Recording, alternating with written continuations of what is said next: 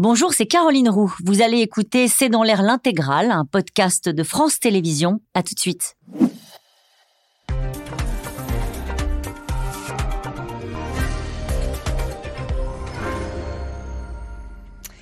Bonsoir à toutes et à tous. Je suis très heureuse de vous retrouver. La France suffoque cet après-midi.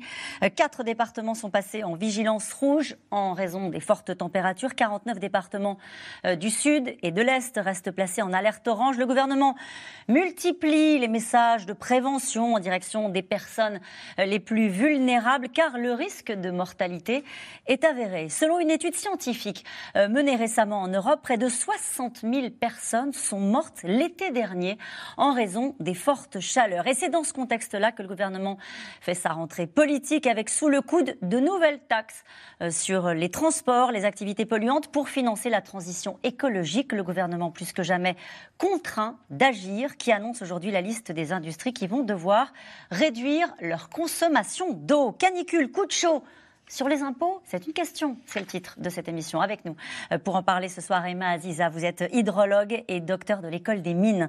Euh, Philippe de Sertine, vous êtes économiste, directeur de l'Institut des hautes finances. Vous êtes d'ailleurs euh, président du comité 21 qui travaille sur l'environnement et le développement durable. Et puis je cite votre livre, Le Grand Basculement, paru aux éditions Robert Laffont.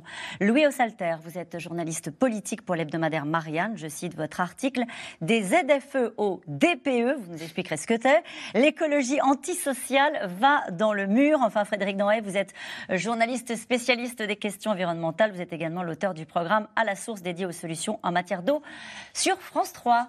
Bonsoir à tous les quatre. Merci de participer à ce C'est dans l'air en direct. Question très concrète. Emma Aziza, passer de vigilance orange à vigilance rouge, ça change quoi pour ces quatre départements que je vais citer Rhône, Drôme, Ardèche et Haute-Loire? Ça change déjà la manière dont on va gérer la crise, ça change l'organisation territoriale au niveau des préfectures, au niveau notamment des mairies qui vont déclencher à ce moment-là leur plan de gestion de crise puisqu'on est en phase rouge. Donc euh, il y a en général des euh, informations pour recueillir le public. Donc là on est vraiment dans la phase de gestion de crise. Sur le plan humain, qu'est-ce que ça change? Eh bien on passe un risque mortel et donc effectivement on l'a vu l'année dernière on le voit d'ailleurs depuis maintenant euh, plusieurs années. Chaque canicule génère à chaque fois plus de 500 à 1000 victimes en France minimum depuis 2015 jusqu'à 2020. Euh, on a des études aujourd'hui de Santé publique France qui sont très claires. Et donc on voit à quel point aujourd'hui euh, il y a un danger immédiat. Il va falloir le prendre en considération. Et ça, ça demande de la, prévention avant. Ça demande d'avoir organisé le territoire, d'éviter les îlots de chaleur urbains, ce qu'on aurait dû mettre en œuvre depuis déjà plusieurs mois, voire plusieurs années. Juste un mot encore sur cette étude qui était assez fine, hein, où on apprenait que ce sont notamment les femmes de plus de 80 ans euh, qui sont le plus mortes, on va le dire comme ça, qui ont été le plus victimes euh, des fortes chaleurs dans cette étude dont vous parlez à l'instant. Alors, dans cette étude, dans d'autres études, on voit qu'il y a de plus en plus de jeunes quarantenaires sportifs qui sortent, qui se sentent absolument invulnérables et qui, malgré tout, sont de plus en plus touchés et hospitalisés. Les gens qui nous regardent se disent peut-être on a compris depuis 2003 les messages, les numéros verts, il faut s'hydrater, la prévention. Euh, qu'est-ce que ça veut dire de passer encore une fois à vigilance rouge Il y a un côté un peu euh, euh, monté en tension. Est-ce que tous les messages sont passés en matière de prévention quand il s'agit de fortes températures? Les messages sont passés, mais il faut sans cesse les refaire. La vulgarisation, c'est l'art de la répétition, surtout en été où on a tendance à considérer que, bon, voilà, c'est normal qu'il fasse très chaud, c'est normal qu'on ait soif, c'est normal qu'il y ait des canicules, et puis ensuite il pleuvra, on retrouvera le travail, on aura oublié. Donc, au, contraire, le, tout le monde se braque contre le numéro vert. Moi, je trouve ça pas stupide du tout. Il faut tout le temps répéter les messages. Avant de les répéter pour les personnes âgées, aujourd'hui, il faut les répéter auprès de tout le monde parce qu'il y a des évidences qu'on n'a pas. Ils sont même maintenant sur les panneaux d'autoroute. J'ai vu, j'ai pris la voiture cet été. J'ai fait 1000 km en voiture et on voit des messages qu'on ne voyait pas avant. Et oui, euh, quand on roule en voiture, bah oui, il faut s'hydrater. Il faut éviter, quand on est dehors, d'avoir des vêtements euh, tout noirs. Mieux vaut avoir des vêtements euh, très clairs. Il ne faut pas randonner, comme je le fais beaucoup, entre, entre midi et et, 17 heures c'est des évidences qu'on a perdues. Et quand bien même les aurait-on, en été, on oublie tout. C'est le seul levier d'un gouvernement en fonction que face à une canicule, de mettre des niveaux de vigilance. Ah on oui. voit la carte, hein, les départements rouges, les départements orange, et puis cette, ce nord de la France qui se sent peut-être pas concernés par ce qui est en train de se passer et par cette, cette canicule. Bien Euh, sûr que si, moi je suis ch'ti, on a les mêmes problèmes. Et d'autant plus dans le Nord, on ne peut pas imaginer que ça puisse arriver, et d'autant plus qu'on n'est pas presque physiologiquement adapté à des chaleurs élevées et à un historique de chaleur qu'on n'a jamais connu. Là, le, le seul levier immédiat qu'a le gouvernement, c'est de la communication. Et là, pour moi, c'est de la bonne communication. Communiquer pour que les gens n'oublient pas le message. Après, il faudra continuer à communiquer pour bien faire comprendre que des canicules comme ça, on pourrait en avoir de décalés, de Mm. plus en plus décalés, année après année, et de plus en plus tôt au début de l'année prochaine. J'essaie de placer le niveau de ce que sont en train de vivre euh, ces, ces Français qui habitent euh, au- dans ce sud, sud et sud-est de la France. Euh, le ministre Aurélien Rousseau, ministre de la Santé, a dit ce matin on pourrait atteindre des niveaux de température jamais mesurés en France. Euh, ça, ça veut dire quoi? C'est quoi le record de température? Là, c'est 41,3 degrés Oui. de température moyenne. Moyenne, ce qui veut dire dans des villes. Euh, je prends l'exemple de Arles, quand on avait, j'avais fait un, un dossier avec Margot Brunet dans Marianne sur l'adaptation des villes Oui. euh, au coup de chaud. Arles était, par exemple, la ville la plus, sans doute la plus épouvantable demain, comme Paris. Pourquoi? Parce que si vous avez 41 degrés, 3 de température moyenne, au milieu d'une place, vous aurez 45, 46, 47 degrés. Et ça, c'est insupportable pour la, pour la plupart des. Quand on dit que c'est une température mortelle, c'est une réalité. C'est une température potentiellement mortelle pour les personnes fragiles. Et si vous continuez à vivre comme en France et pas comme en Espagne, pas comme Oui. dans les pays du Sud, vous continuez à travailler, à, à randonner. euh, Parce qu'en préparant cette émission, j'ai vu que la température la, la plus élevée jamais relevée en France est de 46 degrés à Vérargues, dans l'Hérault, le 28 juin, Juin 2019. Exactement. Oui. En juin 2019, on a eu euh, une canicule absolument anormale, extrêmement précoce. L'année dernière, on a eu des canicules déjà extrêmement tardives. La première semaine de septembre, on avait dans le Grand Ouest des, des températures qui dépassaient les 40 degrés. On a 1% de probabilité dans un contexte normal que ça puisse se produire. On a eu notamment des canicules d'hiver qui sont passées absolument inaperçues, mais le mois d'octobre a été le mois d'octobre le plus chaud jamais enregistré en France. Et si on le compare à la canicule de 2003, on avait quasiment le même écart de température. Donc en fait, les choses passent inaperçues, mais, mais tout ce que l'on voit arriver, en fin de compte, était prévisible. On est dans un contexte d'accroissement de ces, euh, de ces canicules. Et bien entendu, ça demande de revoir l'intégralité de nos territoires, de nous adapter à l'échelle individuelle, mais surtout d'adapter nos territoires pour faire en sorte que ces températures soient le plus vivables possible. Nous allons en reparler sur euh, l'adaptation et les réponses qu'on peut avoir. Vous avez dit pour l'instant, le seul outil, c'est la communication, Louis Salter. Ça, il- le gouvernement sait faire. Oui, maintenant c'est rodé. C'est rodé, le numéro vert, en- le comité Il y a interministériel. toujours, en fait, ça devient une, euh, comment dire, oui, c'est ça, une, une répétition euh, chaque été. Tout ça est tout à fait rodé. Ça relève essentiellement de la communication, mais heureusement, on n'est plus en 2003 lorsqu'un gouvernement est complètement pris au dépourvu par euh, par ce genre d'épisode. Ça devient répétitif et donc l'adaptation politique est aussi là. Mais on est uniquement sur le court terme, c'est-à-dire que ce qui est ce qui va être très important et crucial dans les décennies à venir, c'est l'accompagnement des modes de vie. Comme souvent, le politique ne va pas précéder le changement des modes de vie. Il va le suivre, il va courir derrière.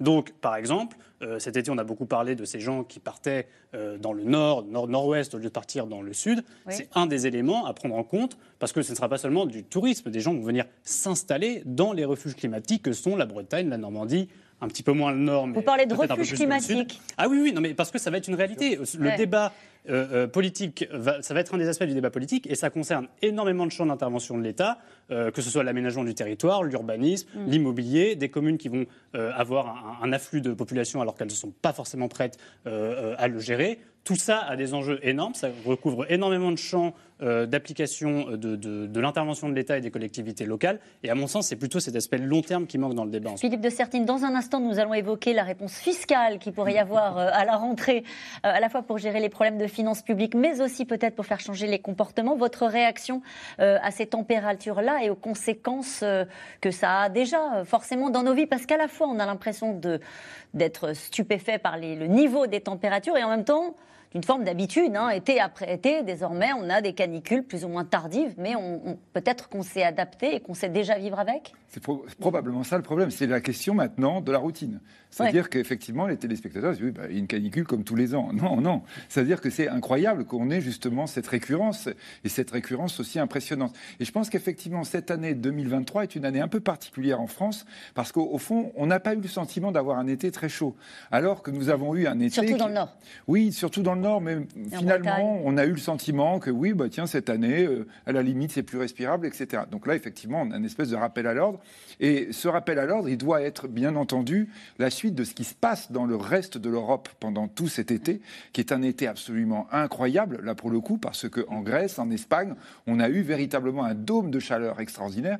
Mais il faut parler du reste du monde. En Inde, on arrive là, pour la première fois probablement, à des températures inhumaines. C'est-à-dire que c'est pas à partir de combien c'est pas là, là, on va dépasser les, on est probablement au-dessus des 50 degrés, 55 degrés, c'est-à-dire des températures dans lesquelles vous ne pouvez plus vivre. Mm. Là, c'est plus les personnes fragiles. On peut avoir des situations maintenant sur la planète où nous avons des endroits où l'humain ne peut pas vivre mm. du fait de la température. Et ça, effectivement, peut-être que nos téléspectateurs ont pris l'habitude, mais là, pour le coup, on arrive à des choses quand même qui ne sont pas dans les habitudes mm. et qui vont rester dans l'histoire et dans la mémoire. D'ailleurs, je cite euh, le secrétaire général de l'ONU euh, qui dit l'ère du réchauffement climatique est terminée, place à l'ère de l'ébullition mondiale. Bon, ça ne vous surprend pas qu'il utilise ces mots-là?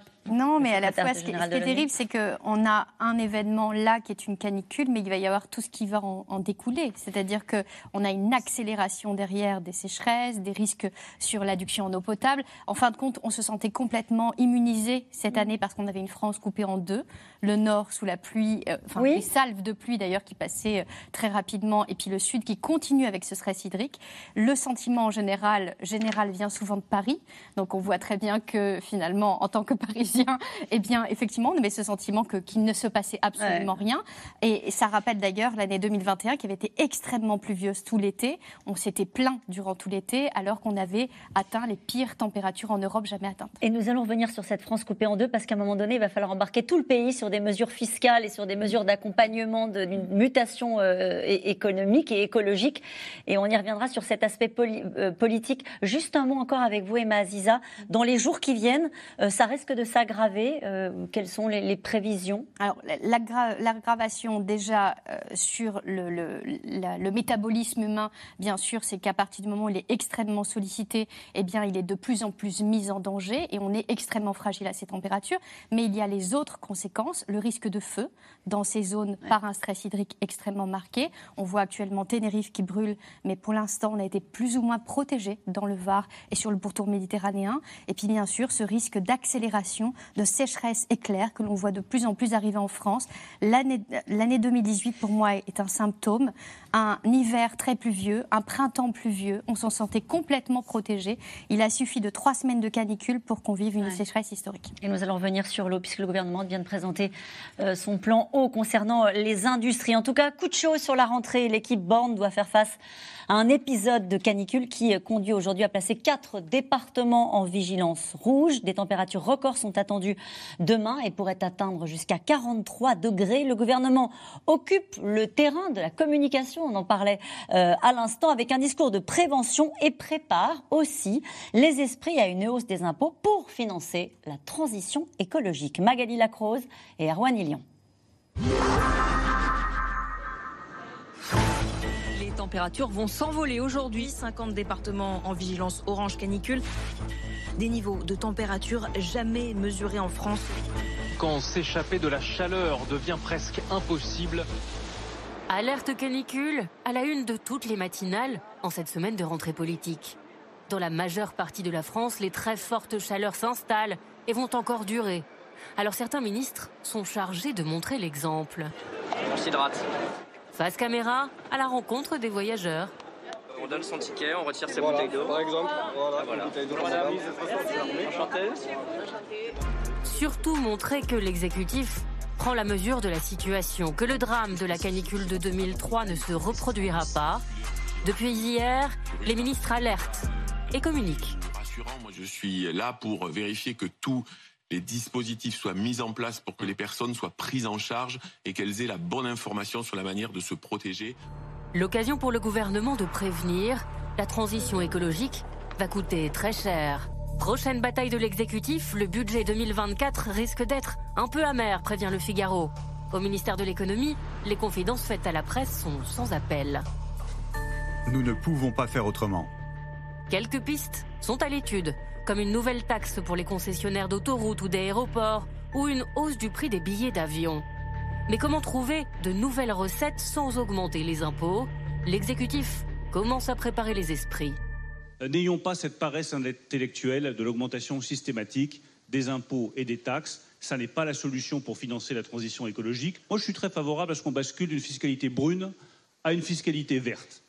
Mais si on veut basculer d'une fiscalité brune à une fiscalité verte, il va falloir expliquer à tous les petits entrepreneurs de travaux publics qui, depuis des années, ont une incitation fiscale, ça s'appelle euh, le GNR, qui fait qu'ils payent moins cher leur litre de gazole que nos autres compatriotes. Il va falloir expliquer aux agriculteurs qui payent beaucoup moins cher leur gazole qu'ils mettent dans leurs tracteurs ou dans leurs machines agricoles que désormais c'est fini. Et vous ne pouvez pas le faire du jour au lendemain. L'idée, ce sont des taxes très particulières, ce dont on parle. Ce sont des taxes qu'on appelle parfois de comportement, c'est-à-dire pour éviter ou pour donner un juste prix environnemental à des comportements qui sont, sur le plan écologique, euh, parfois défavorables, négatifs, qui ont un impact. Et puis pour responsabiliser aussi. Responsabiliser pour le gouvernement, pénaliser pour le RN. Mais nous ne souhaitons pas, en fait, euh, aujourd'hui culpabiliser les Français. Notre rôle aussi, c'est de tempérer pour éviter que si on suit euh, bêtement, en fait, les données du GIEC, on risque de, de, contrevenir, en fait, à la qualité de vie des Français, à aller vers quelque chose qui serait néfaste aussi pour eux. Alors que pour les écologistes, le gouvernement n'en fait pas du tout assez. On ne peut pas se contenter de dire j'ai mis en place un numéro vert, ce qui est quand même la grande spécialité de ce gouvernement sur à peu près tous les sujets. Il faut anticiper, il faut agir. Euh, vous savez, on parle des mesures euh, d'atténuation du changement climatique et des mesures d'adaptation. Si vous ne faites que de l'adaptation et pas d'atténuation, euh, ça ne marche pas, c'est impossible. La bataille politique s'annonce très longue. Ce soir, quatre départements basculent en vigilance rouge pour la journée de demain.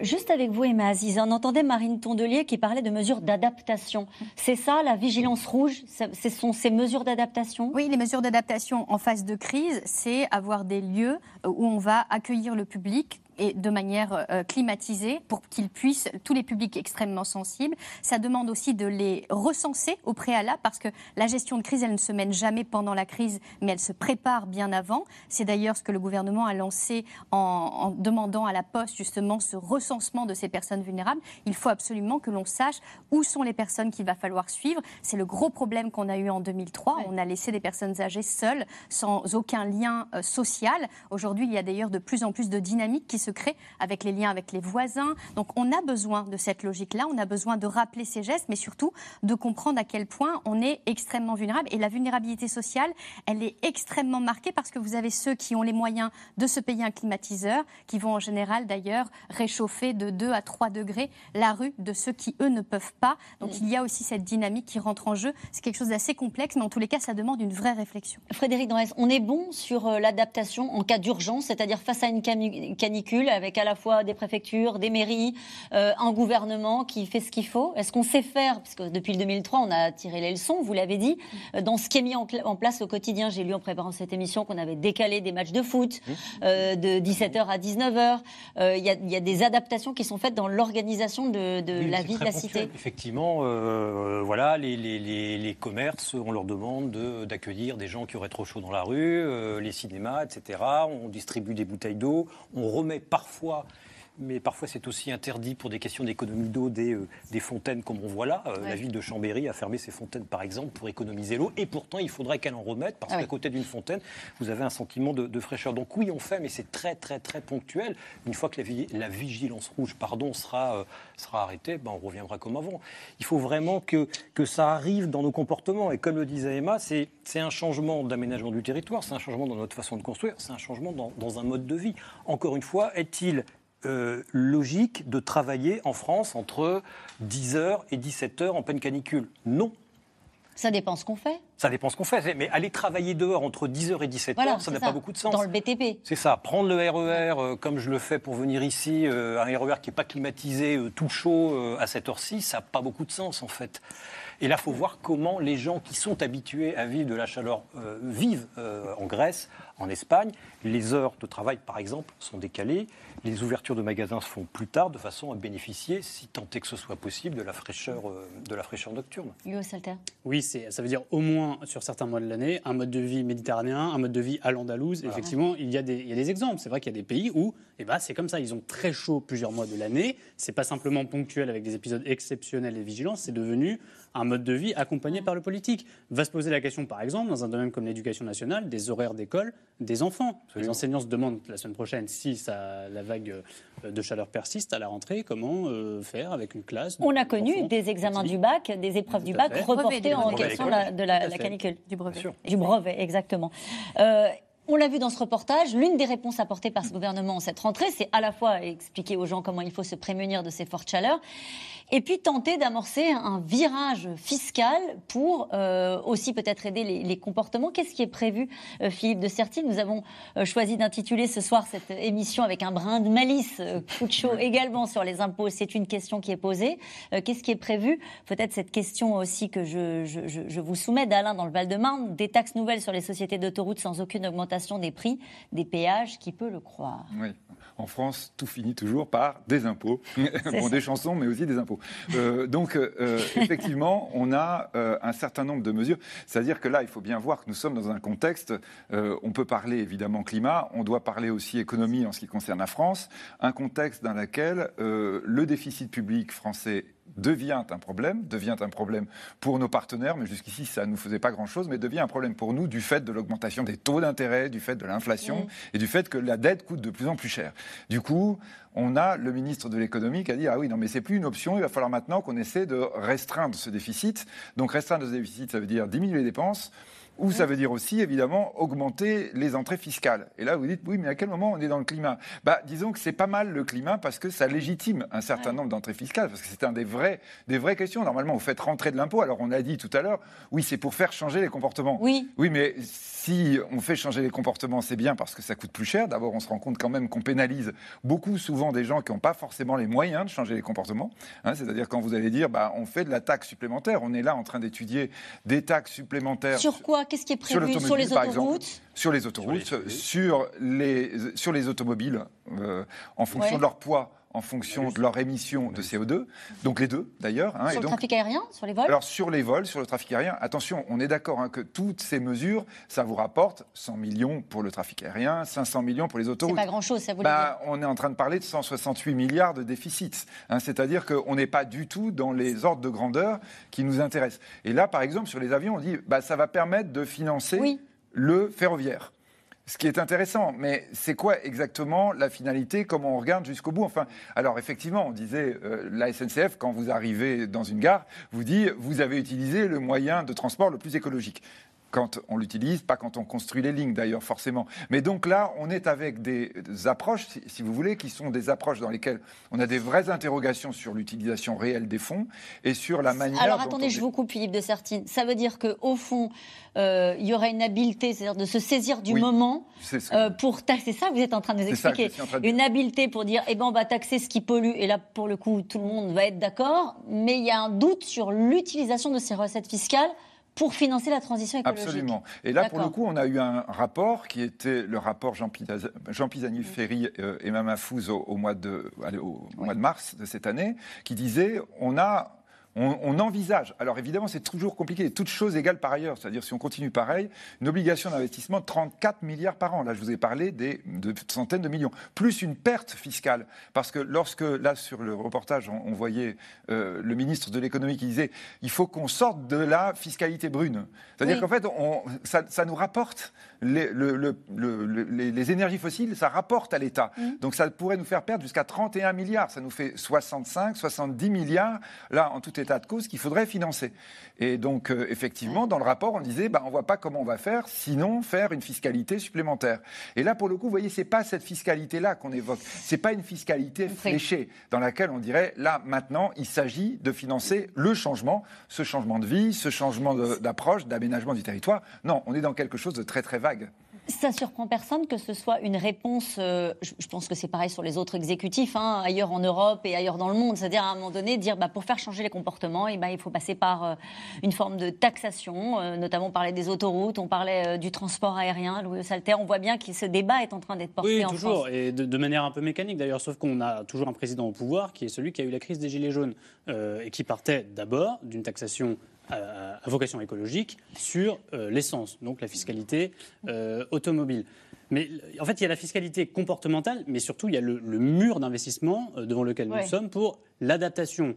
Puisque maintenant, le gouvernement prononce le mot d'adaptation par la voix de Christophe Béchu, qui l'a dit euh, il y a quelques mois. Ça veut dire quoi? Ça, ça, veut dire qu'en fait, puisque les objectifs de l'accord de Paris ne seront pas tenus, qu'on va plus se mentir, on sait que mmh. la, trajectoire du réchauffement ne sera pas enrayée comme vous voulez le faire au moment des accords de Paris, eh bien, euh, il est acté qu'on peut aller vers un scénario à plus 4 degrés en France à la fin du siècle, et que donc le gouvernement, en plus des mesures éventuelles pour essayer d'enrayer cette trajectoire, va aussi prendre des mesures d'adaptation. Et c'est exactement ce qu'on disait il y a quelques minutes, c'est vivre dans un pays plus chaud, avec des canicules plus régulières. Donc c'est accompagner le changement des, modes de vie.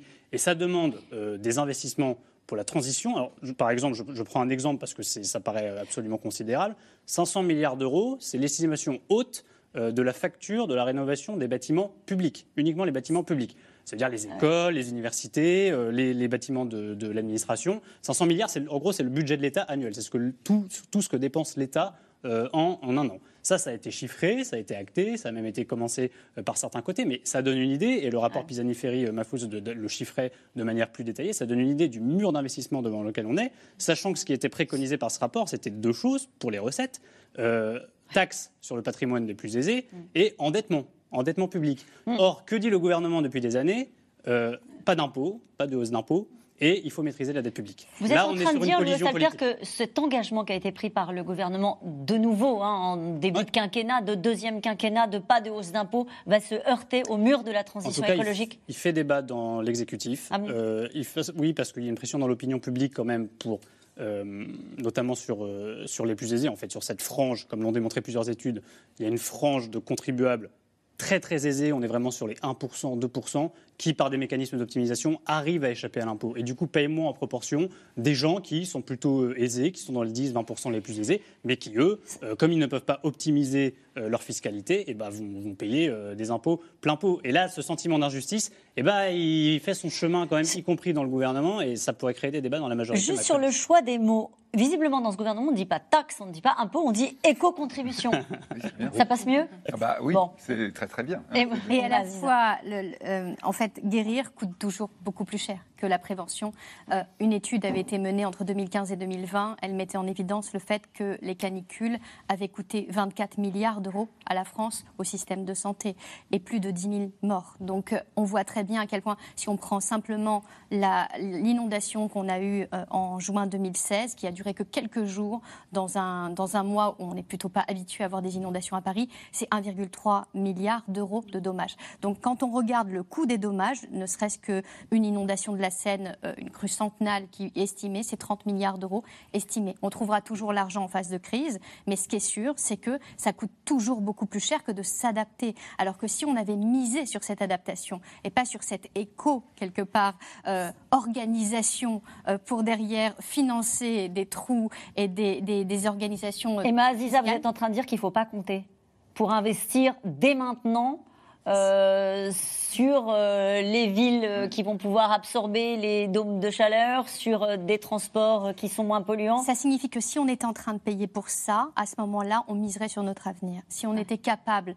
de s'adapter massivement, on irait dans le bon sens. Il va falloir qu'on s'adapte à trois risques majeurs en France. Le risque d'inondation qui va s'accélérer, de sécheresse bien sûr, et de rupture d'alimentation en eau potable. Ça, et, bien entendu euh, au niveau thermique des bâtiments. Mais derrière cette logique-là, si on ne se prépare pas massivement, le problème, c'est que les assureurs sont en train de se retirer. On le voit très bien avec les retraits gonflement d'argile. C'est un risque de sécheresse des bâtiments qui n'est quasiment plus assurable. Les assureurs le disent eux-mêmes. Ils, ils, ne peuvent plus continuer parce que ça coûte plus cher que l'inondation. Donc, ces sécheresses sous-jacentes, elles mettent en évidence le fait qu'il va falloir s'autonomiser par rapport aux risques. Et ça, c'est plutôt des logiques anglo-saxonnes. On n'est pas du tout prêt, nous, à nous autonomiser et à payer euh, pour, se, pour prévenir. Mais à la place qui est la vôtre, euh, entendre le gouvernement dire il faut taxer davantage les sociétés d'autoroutes, il faut taxer davantage le trafic aérien, il faut taxer davantage, en tout cas revenir sur des exonérations fiscales, notamment sur le diesel dans certains secteurs d'activité, ça va dans le sens de l'histoire.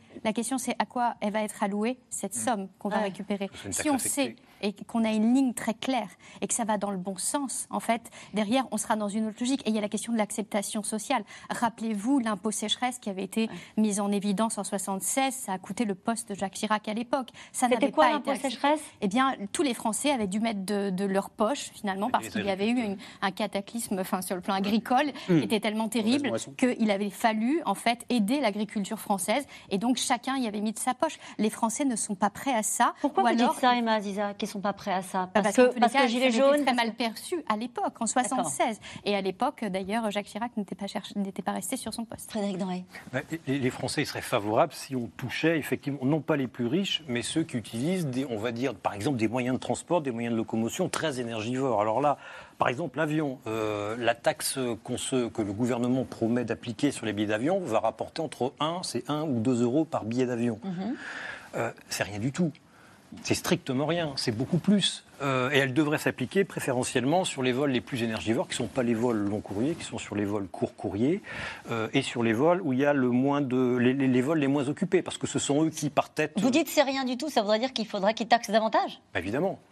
Évidemment. Enfin, taxer, c'est bien, mais qu'on taxe vraiment, qu'on alloue vraiment les sommes que l'on va récupérer euh, vers ce qui est nécessaire. On n'a pas le droit de le faire. Hein. C'est très compliqué d'allouer fiscalement une recette à un seul poste. je sais bien, c'est interdit. Les taxes allouées, l'État, euh, dans ses Bercy qui n'aime pas. Mais là, par exemple, 1 ou 2 euros pour récupérer 100 millions, alors que les besoins des chemins de fer, d'après Elisabeth Borne, c'est 100 milliards. 100 milliards, pourquoi? Parce que le réseau ferré, on l'a laissé pourrir progressivement, notamment le fret ferré.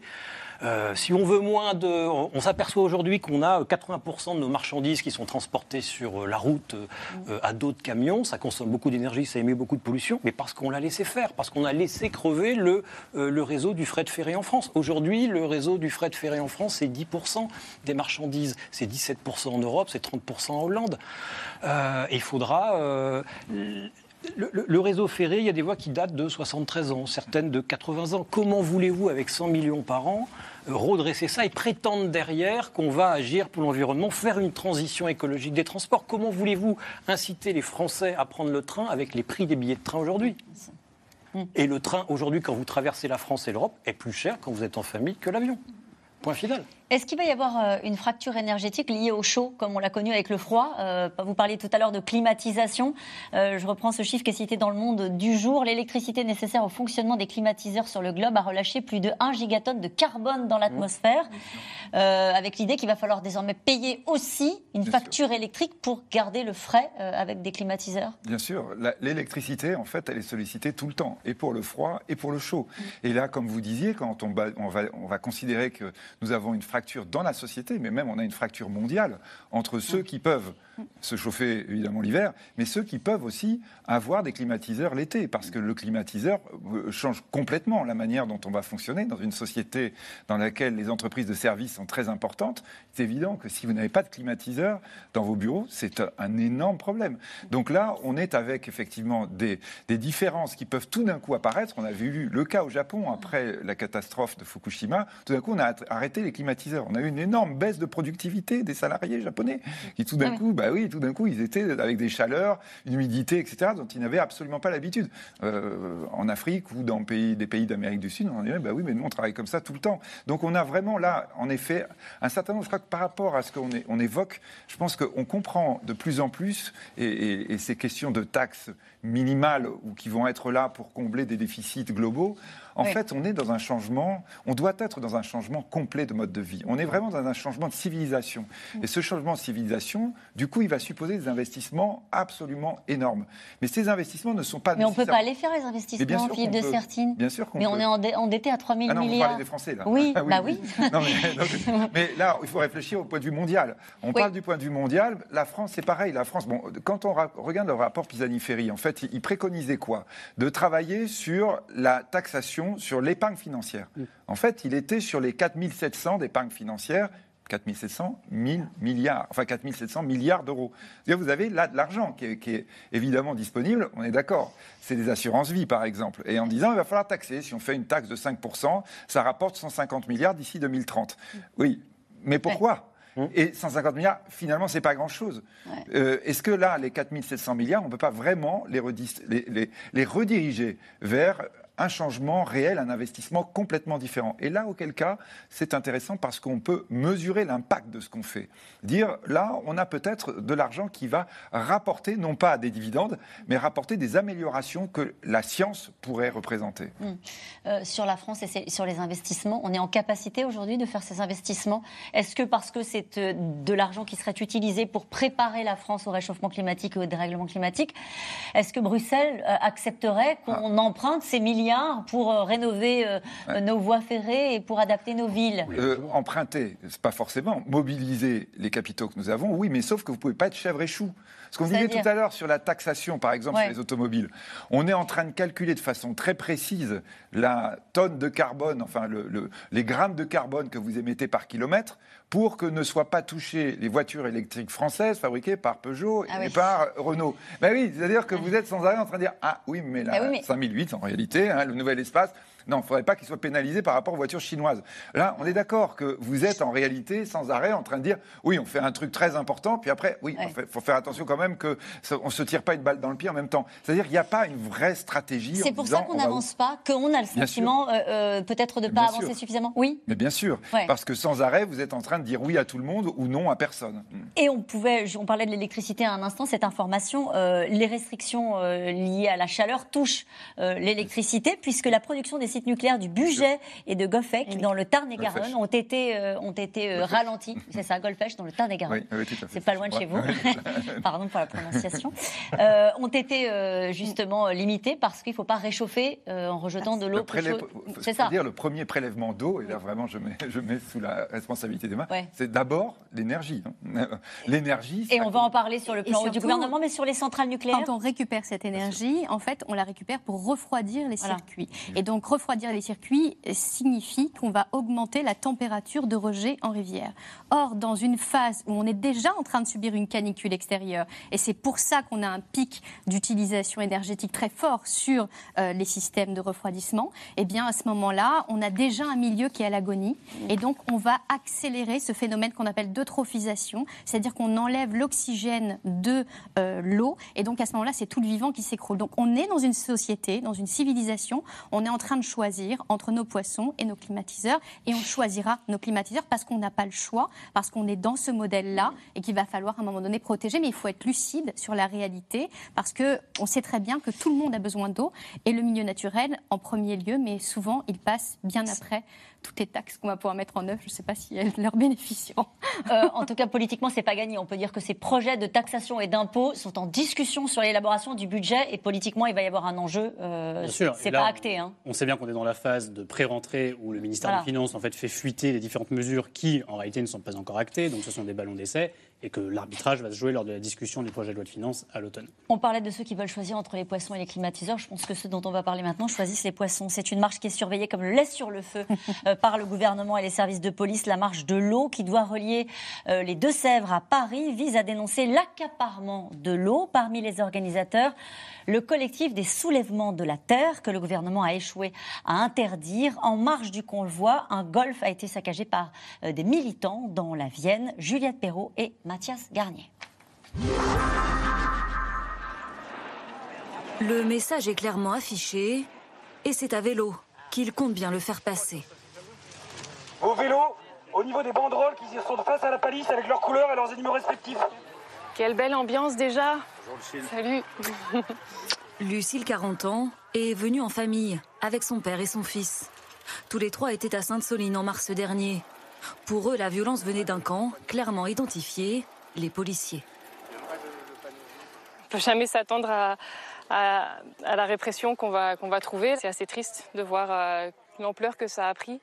Mais c'est comme ça et, on, euh, du coup, ça, ça, nous renforce en fait dans nos convictions. La répression, elle porte uniquement sur ceux qui défendent le vivant.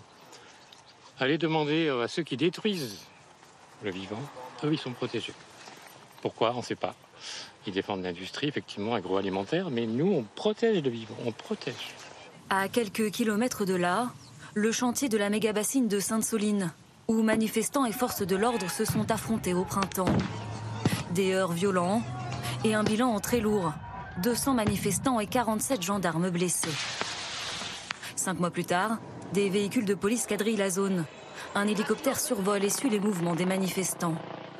À quelques minutes du départ, les prises de parole s'enchaînent. Parmi les organisateurs du convoi, le collectif Les Soulèvements de la Terre, menacé de dissolution il y a quelques semaines. La décision qui a été prise par le Conseil d'État la semaine dernière, c'est évidemment un camouflet énorme pour Macron, pour Darmanin, pour le ministre de l'Agriculture et aussi pour la FNSEA. Accusés d'actions violentes par le ministre de l'Intérieur, eux revendiquent une radicalité nécessaire dans leurs actions. Quand on parle de découper des bâches, quand on parle d'arrêter un chantier, quand on parle de stopper un tractopelle, on parle euh, éventuellement de destruction de dégâts matériels. Il ne s'agit pas de violence contre des personne. Euh, et en plus, ces actions de désobéissance, ces actions impactantes, ces actions directes sont absolument nécessaires et salutaires aujourd'hui face à des industries qui n'entendent rien, qui ne pensent qu'à leur profit et face à un gouvernement qui les soutient. Et voilà le convoi qui s'élance. Une semaine de trajet jusqu'à Paris, à raison d'une cinquantaine de kilomètres par jour. On était censé aller plus vite, mais... Amandine est agricultrice. Je les vois pas du tout, moi et elle n'a pas hésité à quitter sa ferme quelques jours pour participer à la mobilisation. Les méga-bassines, voilà, c'est hyper important de se dire en fait elles servent à irriguer quoi? Et, euh, aujourd'hui, euh, euh, elles irriguent un, modèle qui, est principalement tourné vers l'export, qui utilise énormément de pesticides. Bon voilà, est-ce que c'est le modèle qu'on veut pour nos enfants? Je crois pas. Enfin en tout cas moi je veux pas. Après quelques heures à pédaler sous 35 degrés, le convoi arrive à la fin de la première étape. Lucille et Jules, eux aussi, voient le bout du chemin. On est content d'arriver. Oui, oui, oui. On a eu bien chaud.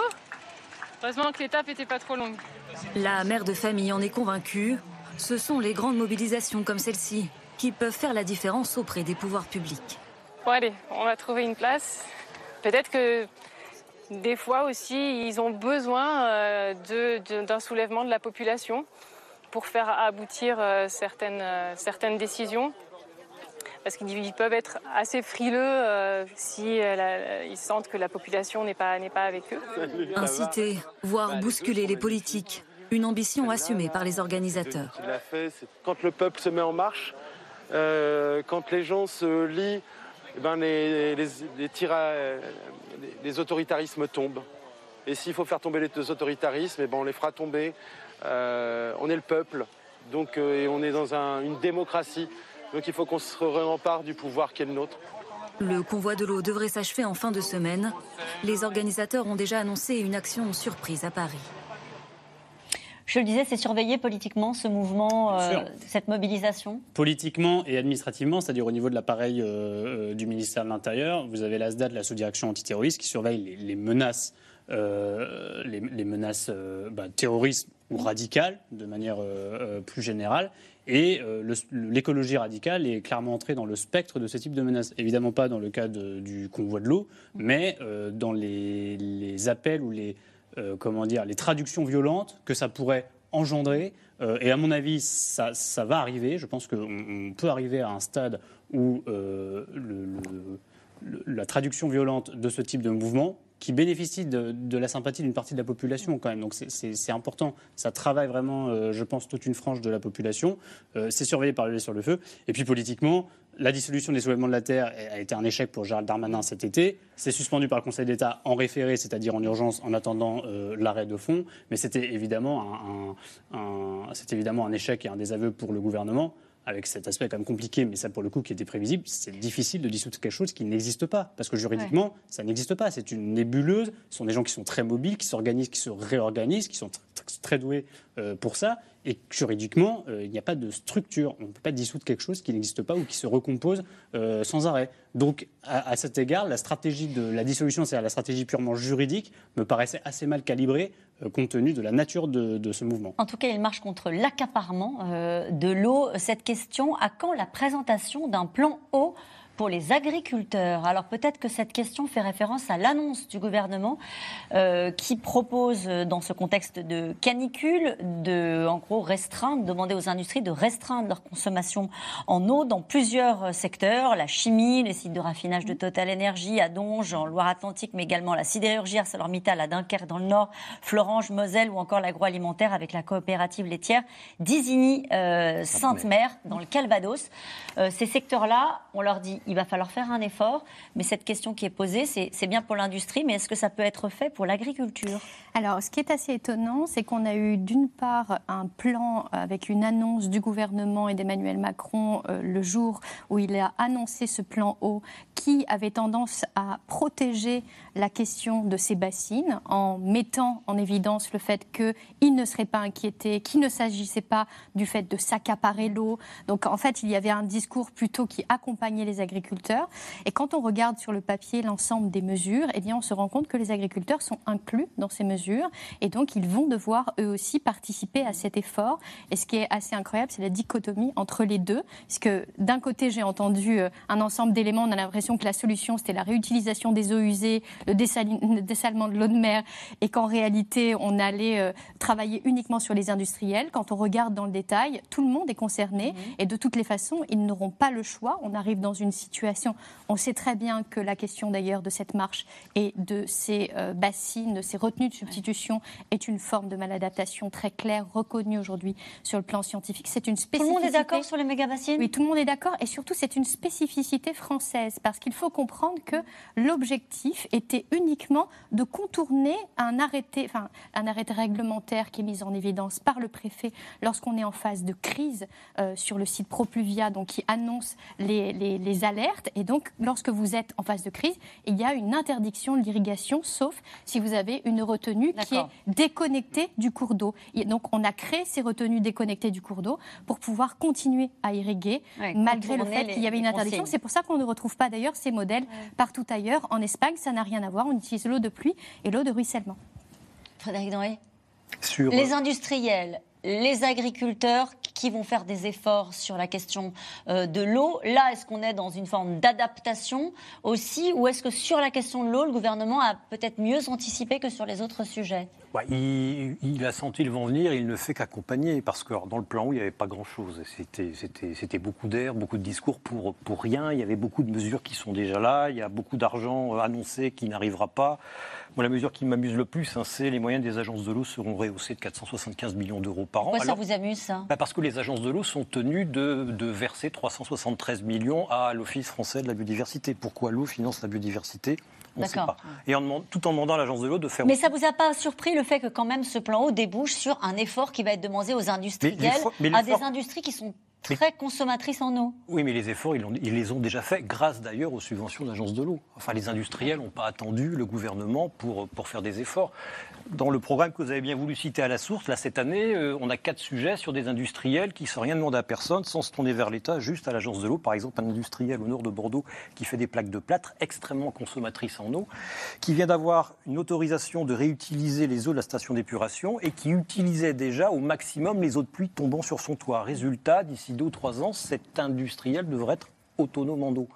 Mais ça, c'est un très très long processus qui a mis dix ans. Et ces gens-là n'ont pas attendu que, que Emmanuel Macron euh, dise ce qu'il fallait qu'il fasse dans un plan. Vous êtes en train de dire que la mutation, on entendait dans ce reportage un monsieur qui disait de toute façon les industriels Non, se moquent du sujet et ça vrai. les intéresse pas. Nous, on protège le vivant. Vous dites c'est pas vrai. Non, c'est pas vrai.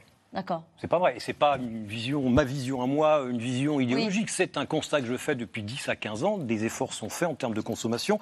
Comme les plus, comment dirais-je, les- les- le secteur économique qui a fait le plus d'efforts en matière de- d'émissions de, gaz à effet de serre, c'est le secteur industriel. Mm. Parce que parce qu'ils y sont obligés par le marché du carbone, parce que le kilowattheure coûte de plus en plus cher, et là, le mètre cube d'eau va coûter et coûtera de plus en plus cher. C'était la question que je voulais vous poser. On parle des impôts et des taxes ce soir. Sans doute que plus on va consommer d'eau, plus on va être taxé à l'avenir. Évidemment. Et ça, c'est le bon système mis en place en 1964, celui des agences de l'eau, qui est adossé sur un financement euh, de, euh, à, comment dirais-je, qui, qui, est basé sur deux redevances pardon, fixées sur les eaux que l'on consomme, qualité et quantité. Et ce système prouve qu'il fonctionne bien parce qu'il finance depuis des années une adaptation du système industriel pour le système agricole. C'est un peu compliqué parce que l'agriculture est un lobby assez puissant dans certaines régions. Néanmoins, c'est aujourd'hui l'agence de l'eau qui finance en grande partie des mutations de système agricole, c'est-à-dire vous, agriculteurs, vous faites du maïs, bah là, essayez de planter des haies, on va vous aider à planter des haies, on va vous aider à mettre une bande en enarbée de façon à ce qu'il y ait moins de nitrates qui tombent dans l'eau, etc. C'est l'agence de l'eau qui est derrière ça. Mhm. Philippe Dessertine. Je crois qu'en matière, là, ce qui est d'abord très intéressant, c'est la prise de conscience de la population française que l'eau devient un enjeu absolument mmh. majeur. Ça, c'est absolument capital. Euh, on a évoqué tout à l'heure l'énergie. L'agriculture, évidemment, est une question absolument primordiale. Euh, euh, Emma évoquait l'Espagne tout à l'heure. L'Espagne irrigue beaucoup plus ses terres que, que, la France. Parce que pendant longtemps, en fait, on n'avait pas le problème. en réalité, on irriguait. L'eau n'était pas une question capitale comme elle peut le devenir aujourd'hui. Et je crois qu'il faut vraiment, par rapport à ces débats qui montent, que, en effet, ce soit des réponses scientifiques fortes qui soient données au cas par cas. Pourquoi vous dites ça, Philippe de Sertine, des réponses scientifiques Vous avez l'air de penser que chacun euh, construit sa vérité C'est un peu ça. C'est-à-dire que lorsqu'on va prendre des exemples globaux, on se trompe nécessairement parce que quand on est en train de parler de notamment irrigation agricole, tout va dépendre de l'endroit où vous êtes, du niveau de la nappe phréatique, de l'importance, etc. C'est-à-dire que là, on a besoin à chaque fois d'avoir une étude incontestable et que pour les coups, là, les, euh, ce que disait, vous, vous évoquiez là, ce qu'on voyait dans le reportage et les témoignages de personnes qui, d'ailleurs, je pense vraiment de bonne foi, disent je suis persuadé que des études sont en réalité payées par tel ou tel lobby euh, dans un sens ou dans l'autre. Je crois qu'il faut surtout pas qu'on rentre dans des logiques de guerre lobby contre lobby, qu'on soit euh, guerre du complot. Quand même, non mais oui, mais ça c'est dramatique. Euh, vous voyez, vision du complot contre vision du complot. Aux États-Unis, on commence à avoir cette mm. montée extrêmement grave de, on va dire, climato-sceptiques qui commence à avoir vraiment une force de plus en plus. Et là, je vous parle de vraiment des, mois qui viennent de se passer.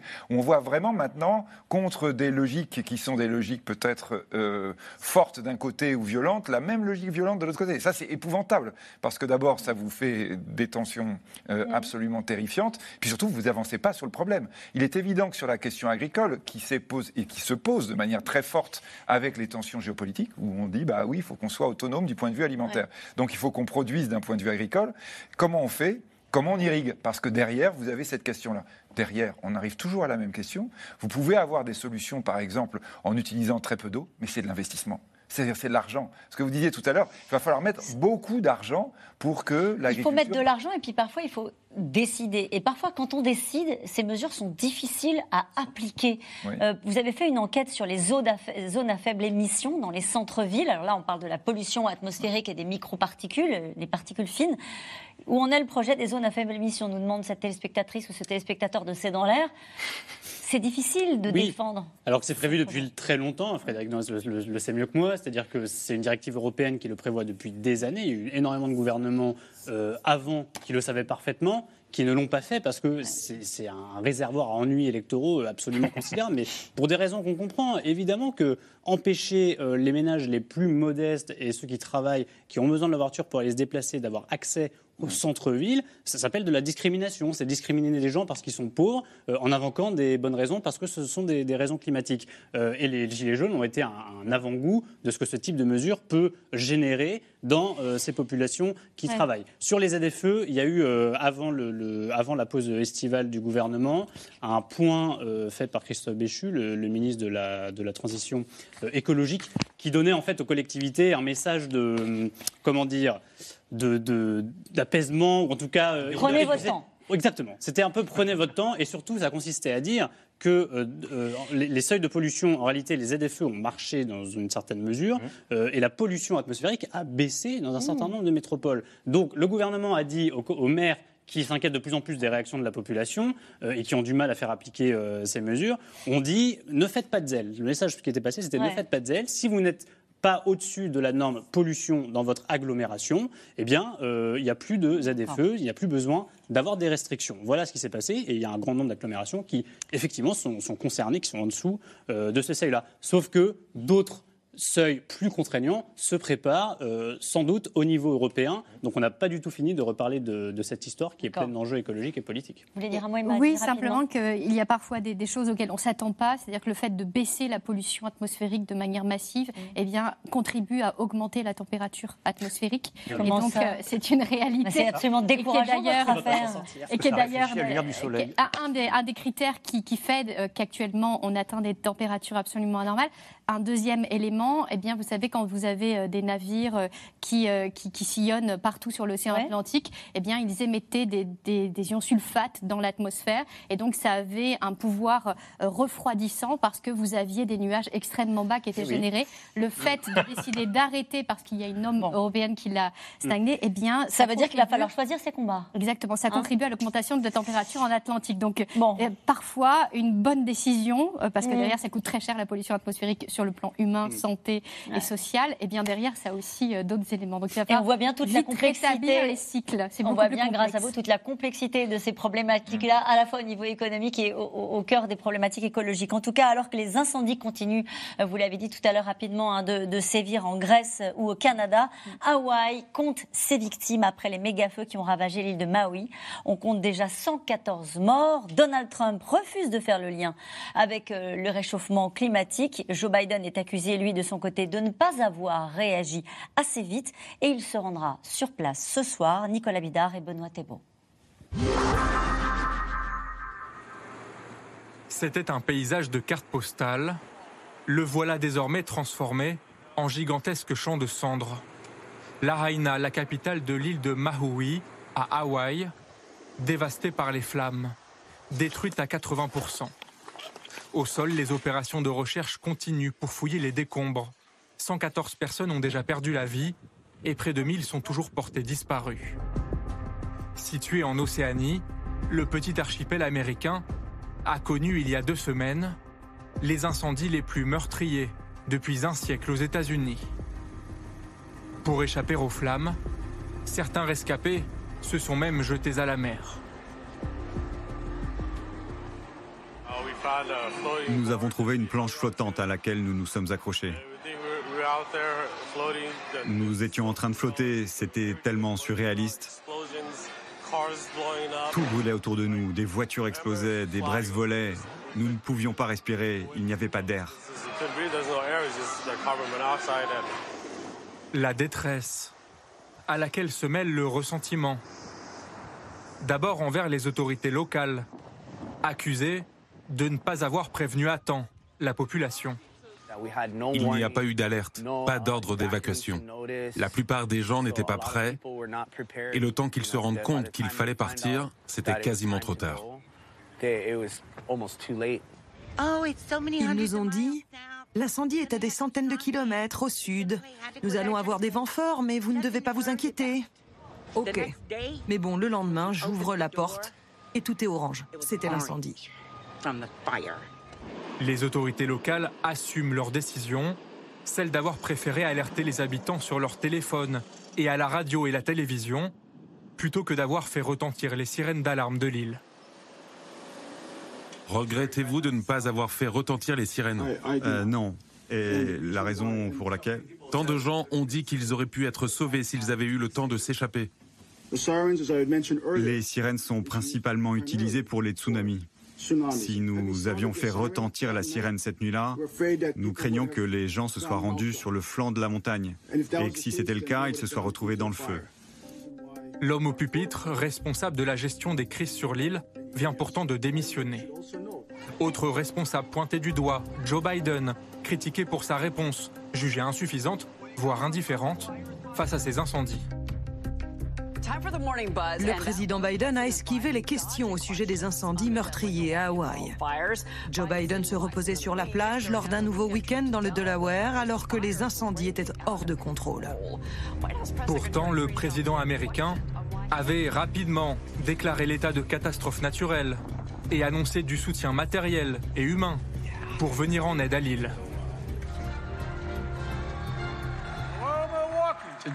À ce jour, l'agence fédérale a approuvé 50 000 repas, 75 000 litres d'eau, 500 lits 10 000 couvertures, ainsi que du matériel nécessaire à la construction d'abris pour les survivants ayant dû abandonner leur domicile.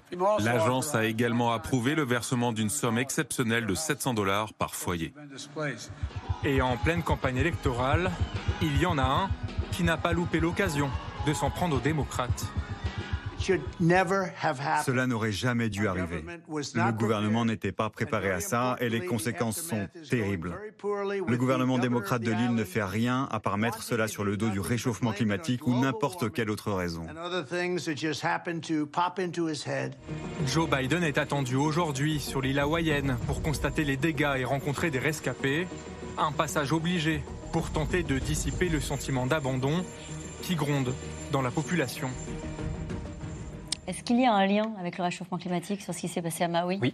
Oui. Oui, il y a trois choses. Euh, la première chose, c'est un anticyclone qui est là au niveau d'Hawaï, qui avant était beaucoup plus bas. D'ailleurs, euh, le dôme de chaleur qui est aujourd'hui est lié aussi à une remontée vers le nord des anticyclones, et ça, c'est sans doute dû au changement climatique. Ensuite, peut-être dû, un autre événement peut-être dû à El Niño, c'est un ouragan qui est, passé, euh, qui est passé au large d'Hawaï et qui a envoyé beaucoup de vent. La troisième chose, euh, on le dit peut-être pas assez, c'est une déprise agricole.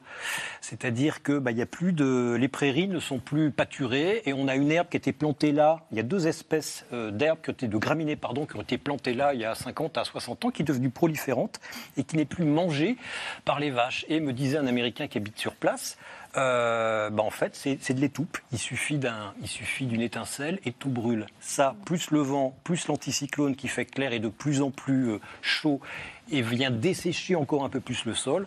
Bah, c'est un peu ce qui s'est passé en Australie en 2018, en fait. C'est un peu la, conjonction des mêmes phénomènes. Là, il manquait qu'une étincelle, l'étincelle était là. Et avec cette canicule, alors on peut peut-être souligner que dans certains territoires euh, français, aujourd'hui, il est interdit d'aller faire des randonnées, hein, justement parce qu'il y a une sécheresse euh, euh, extrême mmh. avec, en raison de la canicule. Faut-il redouter, ça fait partie des, des, alertes qui sont prises au niveau local, redouter des incendies avec cet épisode de canicule ou pas? Là, on est dans la sidération d'un événement et d'une gestion de crise d'ampleur exceptionnelle avec un scénario qui n'avait jamais été imaginé. Parlez de Maui. C'est pour ça que derrière, là-bas, on voit très bien que c'est l'alerte et derrière les délais d'alerte qui sont mis en, jeu. Euh, on travaille énormément en France sur les délais d'alerte et sur l'alerte aux populations parce qu'on a connu très tôt en 1988, Nîmes, euh, qui avait dévasté le territoire. 1992, on était marqué par Vaison-la-Romaine. Donc, on mais on a mis tout de même 25 ans avant d'arriver aujourd'hui à recevoir des alertes sur votre SM, par SMS. Donc, on est de plus en plus prévenu en France. On essaye de travailler sur ces délais. On est meilleur. Sauf que Sauf que aujourd'hui, quand on travaille sur la gestion des risques à l'échelle d'une commune, eh bien, on travaille sur des risques qui sont cartographiés et évalués. C'est-à-dire, on a des risques d'inondation avec différentes formes d'inondation, de sécheresse, etc., ou des risques technologiques. Mais en tous les cas, ce qui est sûr, c'est que là, on est en train de dépasser cette logique territoriale. C'est-à-dire que si on a un effet de méga-feu, si on a d'ailleurs une canicule majeure, eh bien, elle va bien au-delà de, des territoires qui sont reconnus comme étant un risque. Ça signifie qu'aujourd'hui, l'organisation de la gestion de crise à l'échelle des communes est préparée, lorsque, est faite, et, et de, enfin, est obligatoire que lorsque vous avez un plan de prévention des risques peu importe de quelle forme. Alors qu'on voit bien que tout le monde est aujourd'hui concerné en Picardie. En 2019, lorsqu'on a eu ces fameux 46 degrés dans le sud, on atteignait plus de 40 degrés, on avait des départs de feux de champ. Mmh. On n'a pas assez d'organisation de gestion de, sécurité civile dans le nord de la France parce qu'on n'est pas prêt et qu'à cette période, ils étaient déjà. Je qu'on revoie la carte vigilance canicule pour le, ce jour, ce, 21 août. Euh, en gros, ce que vous nous dites, c'est qu'il ne faut pas s'arrêter à cette carte. C'est-à-dire tous ceux qui vivent dans la partie verte, la région parisienne, euh, la Picardie, la mm. Brest, la Normandie, etc., ne doivent pas se sentir euh, euh, hors de portée de ces phénomènes climatiques. Ils ne sont pas préparés parce qu'on n'a pas les canadaires qui vont bien dans le nord de la France, que ça fait plusieurs années qu'on a une pénurie de canadaires actuellement. En fait, l'anticipation de tous ces scénarios liés au changement climatique est essentielle. Et ce que je disais, c'était aussi le fait qu'il y a des communes pour lesquelles c'est obligatoire de prendre en considération ces risques et de réfléchir avant, d'autres pour lesquelles il n'y a rien qui est obligatoire alors que celles-ci aussi sont vulnérables aujourd'hui puisque tout le monde est concerné. Et nous revenons maintenant à vos questions. Merci d'avoir écouté C'est dans l'air. Comme vous le savez, vous pouvez désormais écouter l'intégrale, mais aussi l'invité ou vos questions à nos experts. Tous ces podcasts sont disponibles gratuitement sur toutes les plateformes de streaming audio. Et pour le replay vidéo, c'est sur France.tv, bien évidemment. À bientôt.